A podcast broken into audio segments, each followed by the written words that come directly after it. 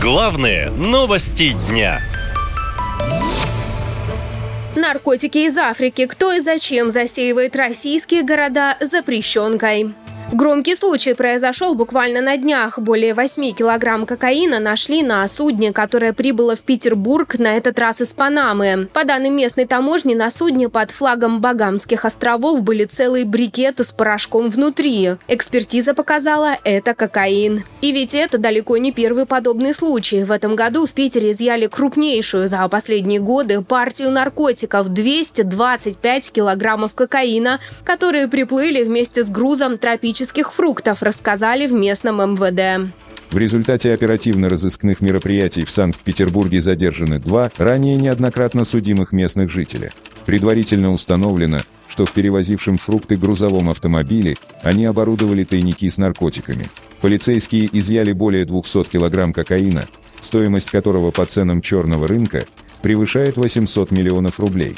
По словам экспертов, элитный наркотик регулярно попадает в Россию, в основном из стран Южной и Центральной Африки. Самый большой объем приходит морем, а львиная доля оседает в Санкт-Петербурге. Реализуют наркотики чаще всего онлайн через так называемые черные маркетплейсы, рассказывают исследователи проекта против запрещенных веществ Драгстат. Почему такие платформы вообще функционируют в России, делится правозащитник Сергей Шнур. Все это под силовиками – то есть, типа, все это крышуется ФСБ или что-то в этом духе.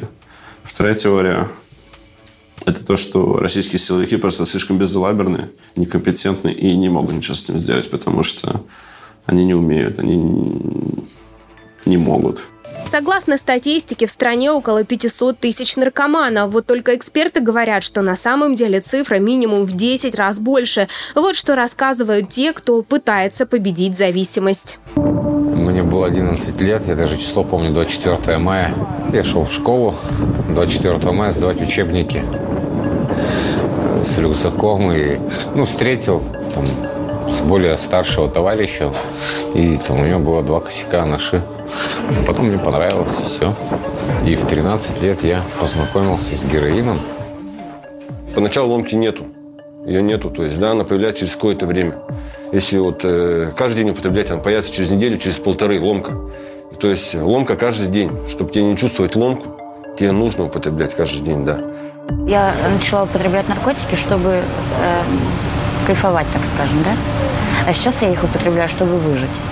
То есть это уже как бы как, как, как должное такое телевизор, деньги, все, что было в доме, то есть, да, что можно было унести, да, я, то есть, ну, брал и тащил. Для того, чтобы там выйти э, с друзьями, уколоться, почувствовать какое-то расслабление, да, вот эта иллюзия у меня была вот, так, вот такая, скажем. Врачи-наркологи говорят, что чаще всего люди убегают в наркотики от проблем, но в результате их становится только больше. Мотивов не так много. Гедонистический мотив, да, когда это стремление к получению удовольствия.